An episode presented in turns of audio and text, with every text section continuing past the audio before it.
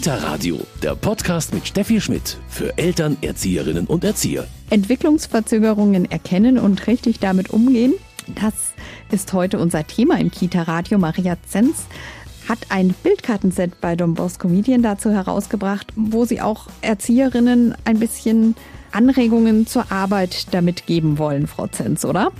Ja, auf jeden Fall eine Anregung und auch Ermutigung möchte ich das nennen, ähm, weil doch Erzieherinnen äh, diejenigen sind, die die Kinder oft äh, über ja acht Stunden täglich erleben und deshalb auch eine gute Basis haben, um dann Beobachtungen zu machen, zu dokumentieren und sie zu reflektieren. Wer kann denn ein Kind besser einschätzen als die äh, pädagogische Fachkraft, die so viele Stunden mit dem Kind unterwegs ist und auch so viele Vergleiche hat? Wir Eltern haben diese Vergleichsmöglichkeiten nicht. Wir haben dann äh, eigene Kinder, die auch schon unterschiedlich sind und doch äh, haben wir nicht diese Vielfalt, wie die Fachkräfte das haben. Und genau über diese Möglichkeiten wollen wir heute hier im Kita-Radio ein bisschen genauer sprechen. Mein Name ist Steffi Schmidt. Schön, dass Sie reinhören. Entwicklungsverzögerungen erkennen und richtig damit umgehen, das ist heute unser Thema im Kita-Radio. Maria Zenz ist diplomierte Heilpädagogin. Grüße Sie, Frau Zenz. Ja, hallo, Frau Schmidt. Frau Zenz, Entwicklungsverzögerungen erkennen. Entwicklungsverzögerungen, ja, da stößt man natürlich in jeder Kita fast drauf. Wie kam Sie jetzt auf die Idee, ein Bildkartenset dazu zu entwickeln? Das ist entstanden aus verschiedenen Fortbildungseinheiten, die ich durchgeführt habe. Und zwar haben Erzieherinnen immer wieder zurückgemeldet, also ich sage jetzt Erzieherinnen, da sind die Männer natürlich eingeschlossen, dass ihnen so Material fehlt, mit dem sie sicher im Kita-Alltag eben diese Entwicklungsauffälligkeiten, nenne ich sie mal, einordnen können. Also die Mitarbeitenden der Betreuungseinrichtungen sind mit diversen Auffälligkeiten konfrontiert und fragen sich dann immer, ist das noch normal oder braucht das Kind vielleicht eine Förderung, eine Unterstützung und wie kann ich das den Eltern erklären? Sie haben gerade so schön gesagt, ist das noch normal?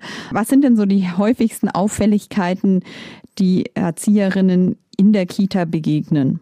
Ja, zu Beginn merkt man, wenn man die Kinder aufnimmt, zum Beispiel, dass es Kinder gibt mit Trennungsängsten. Also Kinder, die sich nicht so gut lösen können von den Eltern, die Schwierigkeiten haben, vielleicht wochenlang, vielleicht auch monatelang in der Kita gut anzukommen und sich dort auch wohlzufühlen. Da würde man zum Beispiel eben an kindliche Ängste denken, vielleicht auch an ähm, eine Bindungsthematik. Ja, wie sicher sind die Kinder gebunden, dass sie auch gut loslassen können und losgelassen werden von den Eltern. Das ist mal so am Anfang zu beobachten. Dann natürlich augenfällig die motorische Entwicklung, wo man eben Unterschiede sieht. Ja, dass ein Kind vielleicht schon mit einem Jahr läuft, ein anderes macht seine ersten Schritte mit mit anderthalb. Das sind so augenfällige Momente und natürlich auch die Sprachentwicklung. Ja, da gibt's eben so sehr deutliche, lebendige Vergleiche im Alltag, so dass man da schon als erfahrene Erzieherin ziemlich sicher sagen kann, ob es sich jetzt hier um eine Verzögerung handelt oder das Kind nur sein individuelles Tempo hat. Jetzt hat man heutzutage in der Erziehung, also sowohl im Elternhaus wie auch in der Kita, aber oft den Eindruck, es wird sehr auf die Defizite und gar nicht so auf das, was das Kind kann, geachtet. Viele sagen, wir müssen mehr zurück zu dem, was ein Kind kann. Das schließt aber das nicht aus, Ihren Ansatz. Nein, auf keinen Fall. Also ich sage auch immer, jedes Defizit kann am besten bearbeitet werden über die Ressourcen und die Möglichkeiten eines Kindes. Ja, also wenn jetzt zum Beispiel ein Kind sprachliche Schwierigkeiten hat, man merkt, dass es in der Sprache noch nicht so weit entwickelt ist wie andere Kinder, ja, dann sagen manche, wow, das ist ein Defizit, da müssen wir jetzt direkt ran und therapeutisch Angebote organisieren. Und ich bin der Meinung, wir versuchen erst einmal die Sprache im Alltag so en passant zu fördern, indem wir zum Beispiel Lieder singen, indem wir den Rhythmus fördern, also Spiellieder im Morgenkreis oder wenn wir in der Tonhalle sind, das sprachlich begleiten und dass wir uns an den Themen des Kindes orientieren, die dem Kind Spaß machen. Also wenn ein Kind beispielsweise gerne über Tiger etwas erfährt und Tiger spielt, dann kann ich auch im Tiger spielen, im Rollenspiel Sprache oder zumindest Laute einfließen lassen, die dann von dem Kind viel leichter übernommen werden, weil es da ein Thema hat, das ihm Spaß macht. Ich setze also an den Ressourcen und den Interessen und Kompetenzen eines Kindes an und kann dann nebenbei auch die Bereiche fördern, die vielleicht in der Entwicklung ein bisschen zurückliegen. Das heißt, es muss nicht immer der Weg zu einer Therapie gleich sein, sondern ich schaue natürlich im Idealfall erstmal, wie ich das Kind in der Gruppe fördern kann, wie ich vielleicht sogar dadurch die ganze Gruppe fördern kann. Ganz genau, unbedingt. Also wenn ich solche Förderangebote mache, dann profitieren immer alle Kinder davon und das ist auch wichtig für die speziellen Kinder, die also einen besonderen Förderbedarf haben, wichtig die Erfahrung zu machen, die anderen lernen hier mit mir. Also die entwickeln dann weniger so ein Störungsbewusstsein, ja, so ein Gefühl, mit mir ist was nicht in Ordnung und ich muss jetzt in die Autowerkstatt und repariert werden. Nein, so ist es nicht. Ähm, wir sehen das als Herausforderung und auch als Lernmöglichkeit für alle Kinder der Gruppe. Ich spreche heute mit Maria Zenz. Sie ist Heilpädagogin und hat bei Don Bosco Medien das Bildkartenset Entwicklungsverzögerungen erkennen und richtig damit umgehen herausgebracht. Frau Zenz, das ist ein Thema, das klingt erstmal sehr, sehr schwierig und nach sehr, sehr viel Hintergrundwissen, das man braucht. Wie aber kann man mit so einem, ich sag's mal so salopp, ganz einfachen Bildkartenset da arbeiten oder weiterkommen in der Kita? Ja, es klingt vielleicht kompliziert und komplex, aber so ist es nicht. Also die Erzieherinnen, die eben eine grundständige Ausbildung gemacht haben, die lernen sehr viel und was sie in der Ausbildung gelernt haben und was sie dann in der Praxis erfahren mit den Regelkindern, das ist so umfangreich, eben so komplex, ja, dass sie gut ausgestattet sind, um dann jetzt mit diesem Kartenset quasi noch weiter in die Tiefe zu gehen und auch eine Dokumentationshilfe in Händen zu haben. Ich meine, das Wichtigste ist natürlich das Wahrnehmen und Beobachten. Das machen Sie sowieso. Und jetzt haben Sie nochmal Beobachtungsbögen dazu an die Hand bekommen, um das eben dann zu vertiefen und äh, zu dokumentieren und dann auch zu reflektieren. Also im Grunde sind Erzieherinnen genau die richtigen, um diese pädagogische Diagnostik, so nenne ich das gerne, durchzuführen. Sie haben es gerade angesprochen. Beobachten ist ja die Grundlage dafür, Beobachtungsbögen, um das auch einzuordnen. Und das kriegt man auch im Kita-Alltag, der oft von Personalnot geprägt ist, gut hin. Ja, die Personalnot ist natürlich wirklich äh, grauenvoll. Also das muss ich schon sagen. Ich bin in vielen Kitas unterwegs und erlebe das, dass man oftmals viele Dinge gleichzeitig tun muss und äh, wenig Zeit hat, um mit Kindern einzeln zu arbeiten, zum Beispiel, ja, oder Angebote zu organisieren für die Kinder. Das ist schon wirklich ein Desaster. Bei der Beobachtung, wie ich sie jetzt verstehe, ist es nicht nötig, dass ich jetzt mich zum Beispiel jeden Tag eine halbe Stunde hinsetze und ein Kind beobachte. Es genügt, wenn ich vielleicht zweimal in der Woche mir eine besondere Szene vornehme. Also die Erzieherinnen wissen oft, ja, ist es zum Beispiel die Mittagszeit oder ist es die Aufräumzeit, bevor wir nach draußen gehen und so weiter. Und dann schaue ich mir einfach für fünf Minuten das Kind an. Also was passiert konkret, wenn das Kind die Aufforderung bekommt, aufzuräumen? Und ich notiere nur diesen Moment. Ich beobachte, mache mir Stichworte dazu und schreibe hinterher drei Sätze. Sätze. Das ist schon sehr viel. Am besten die Kollegin macht das Gleiche, weil natürlich vier Augen mehr sehen, beziehungsweise jeder eine andere, ich nenne es mal Beobachtungsbrille auf hat. Jeder nimmt andere Dinge wahr und dann kann man das vergleichen und besprechen. Und allein diese fünf Minuten, die man sich dann für das Kind nimmt, die bringen schon sehr viel, also sowohl der Fachkraft als auch dem Kind. Und dann komme ich ja irgendwann vielleicht zu dem Punkt, dass ich sage, ja, hier gibt's etwas, wo wir uns weiter beschäftigen müssen. Eine Überschrift bei Ihren Bildkarten ist so schön das Erfassen von Besonderheiten. Besonderheiten klingt jetzt schon mal viel besser als Defizit. Was heißt es genau, Erfassen von Besonderheiten? Ja, also es gibt so Verhaltensweisen, die ähm, wir für normal oder angemessen halten. Und es gibt Verhaltensweisen, die so extrem sind, dass wir irgendwann zu dem Schluss kommen, das ist jetzt aber hier ungewöhnlich ich also zum Beispiel eine extreme Angst vor einer Spinne beispielsweise oder vor einer neuen Kollegin, die in die Gruppe kommt oder vielleicht auch eben die sprachliche Entwicklung, dass wir merken, meine Güte, das Kind singt alle Texte mit, aber es spricht nicht im Kontakt mit mir oder den anderen Kindern. Aber es kann ja die ganzen Texte. Warum spricht es dann nicht? Ja, also das sind so besondere Momente, die uns herausfordern zu forschen. Hinter jedem besonderen Verhalten steckt ein besonderes Bedürfnis. Und das versuche ich herauszufinden, um das Kind zu verstehen. Es geht nicht darum, Defizite zu behandeln, weil die Behandlung von tatsächlich von Entwicklungsstörungen, die liegt ja in der Hand dann letztendlich der Fachleute, der Therapeutinnen. Ne? Sie haben es jetzt schon angesprochen, man musste auch die Begrifflichkeiten etwas auseinanderhalten. Sie tun das in Ihrem Bildkartenset. Vielleicht können Sie das nochmal kurz für uns hier wiedergeben. Entwicklungsverzögerungen, Entwicklungsstörungen und Verhaltensauffälligkeiten. Wo zieht man da die Unterschiede? Ja, letztendlich können wir natürlich nicht sicher sein. Es geht wirklich nur darum, so eine m, grobe Übersicht und ein Gefühl dafür zu bekommen. Ist das jetzt hier nur eine Verzögerung?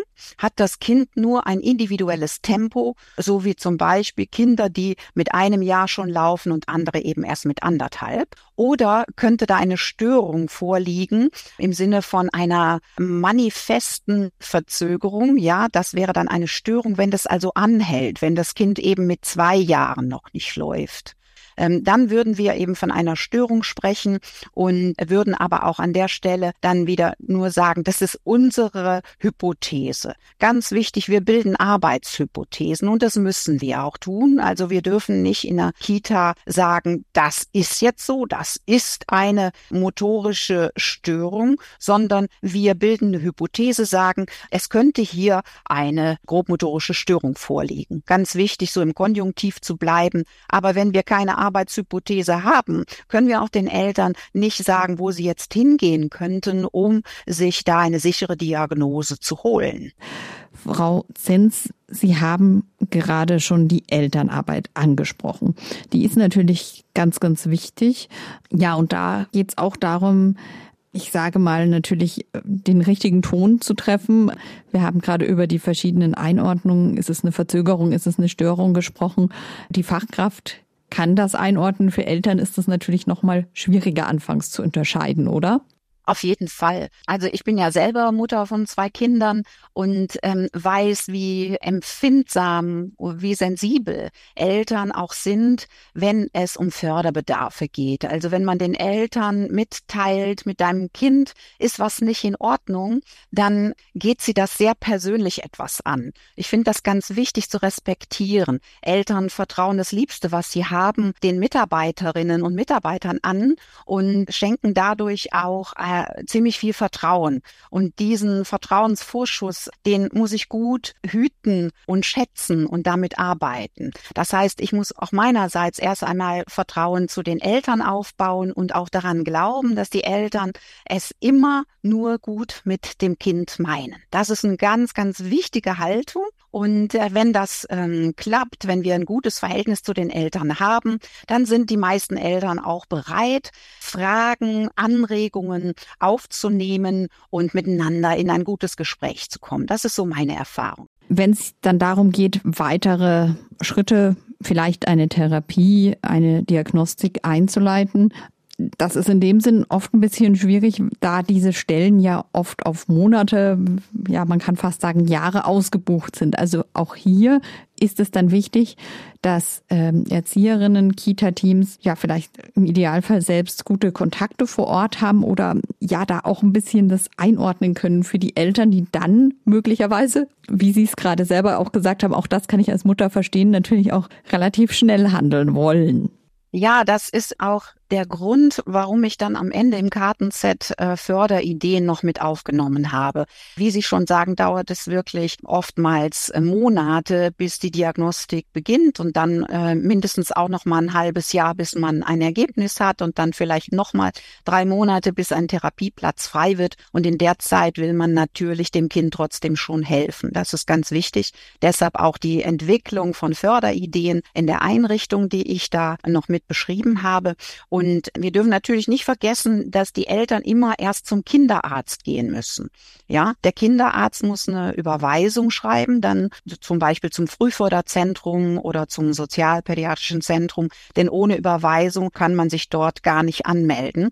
Das heißt, ähm, die Eltern brauchen einen guten Kontakt zu den äh, Kinderärzten, Ärztinnen und äh, die Erzieherinnen idealerweise auch. Also ich finde es ganz wichtig, weil die äh, Kinderärzte nicht so diesen Einblick haben, wie das die Erzieherinnen haben. Die Kinderärzte erleben die Kinder eben nicht in der Gruppe und beim Essen und bei diesen Mikrotransitionen, wie man äh, so Wechsel nennt. Also die große Transition ist der Beginn in der Kita und die, die nächste Transition ist dann der Weg in die Schule und die Mikro, die kleinen Transitionen sind die Wechsel im Lauf des Tages, die vielen Kindern sehr schwer fallen. Und da sind die Fachleute ja nicht dabei. Das können nur die Erzieherinnen beobachten und dokumentieren.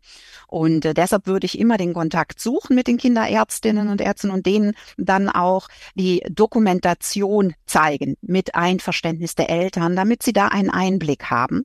Sie haben gerade auch schon angesprochen, die Fördermöglichkeiten in der Kita, vielleicht dann auch bevor eine Diagnostik beginnt. Was wären denn da so konkrete Beispiele? Ja, ganz wichtig ist zunächst einmal, dass wir möglichst nicht ein Kind isolieren, das Besonderheiten hat und, und dessen Besonderheiten man bearbeiten will. Ganz wichtig ist, dass das immer im Alltag en passant passiert. Also, dass man immer wieder, wenn ein Kind zum Beispiel feinmotorische Schwierigkeiten hat, dass man interessantes Material für die ganze Gruppe anbietet, vielleicht auch einkauft in Absprache mit den Kindern. Wo seid ihr gerade dran? Was ist euer Thema? Und dann schaut man, ob man feinmotorisches Arbeitsmaterial anbieten kann, dass auch dieses Kind plötzlich Lust hat, feinmotorisch tätig zu sein und nicht, weil es ein Defizit hat, ja, sondern weil das Thema das Kind interessiert und weil es nebenher dann eben mehr Fertigkeiten, Fingerfertigkeiten entwickeln wird. Das ist so ein Beispiel. Und auch wenn ich jetzt sage, okay, es geht hier um Grobmotorik und ich kann nicht mit der ganzen Gruppe in die Turnhalle gehen, dann wird dieses Kind ja umgerannt dann ähm, mache ich das eben in einer Kleingruppe.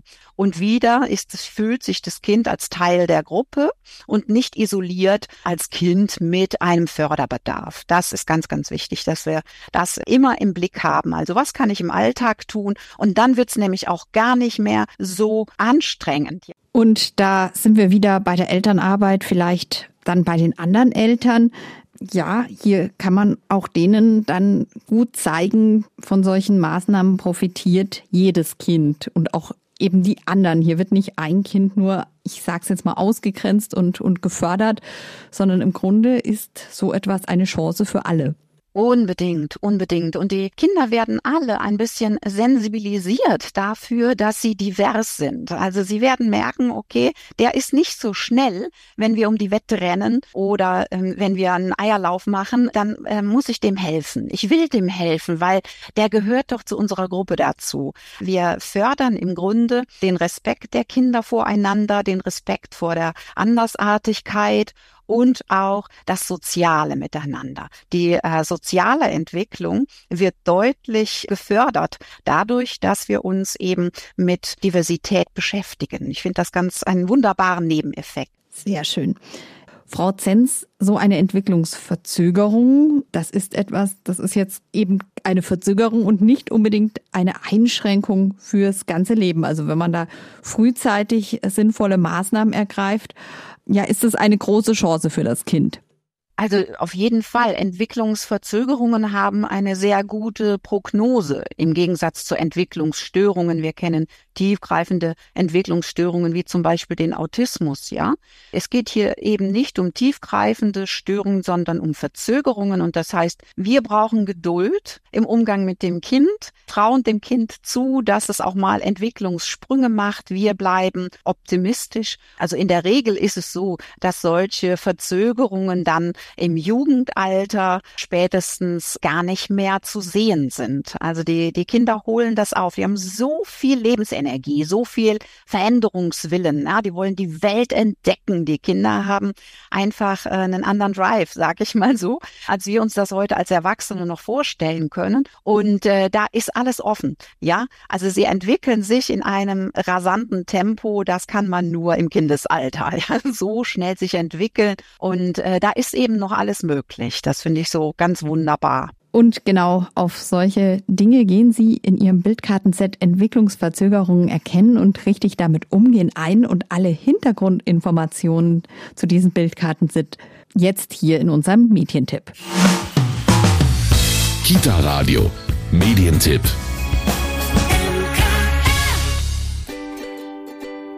Entwicklungsverzögerungen erkennen und richtig damit umgehen. Trubeliger Alltag in der Kita. Zwei Kinder geraten über Bauklötze in Streit. Ein Kind sitzt still mit einem Bilderbuch in der Ecke, ein weiteres versucht lautstark sich Gehör zu verschaffen. Auf den ersten Blick wirkt alles sehr alltäglich. Doch wo sind die Grenzen zwischen normalem Kindertreiben und Verhaltensauffälligkeiten? Auf 44 Bildkarten gibt es hier theoretische Impulse, praktische Methoden und Materialien zur pädagogischen Diagnostik. So hat das ganze Kita-Team stets ein hilfreiches Werkzeug zur Orientierung zur Hand. Entwicklungsverzögerungen erkennen ist bei Don Bosco Medien erschienen und kostet 22 Euro. Das war's mit dem Kita-Radio für heute.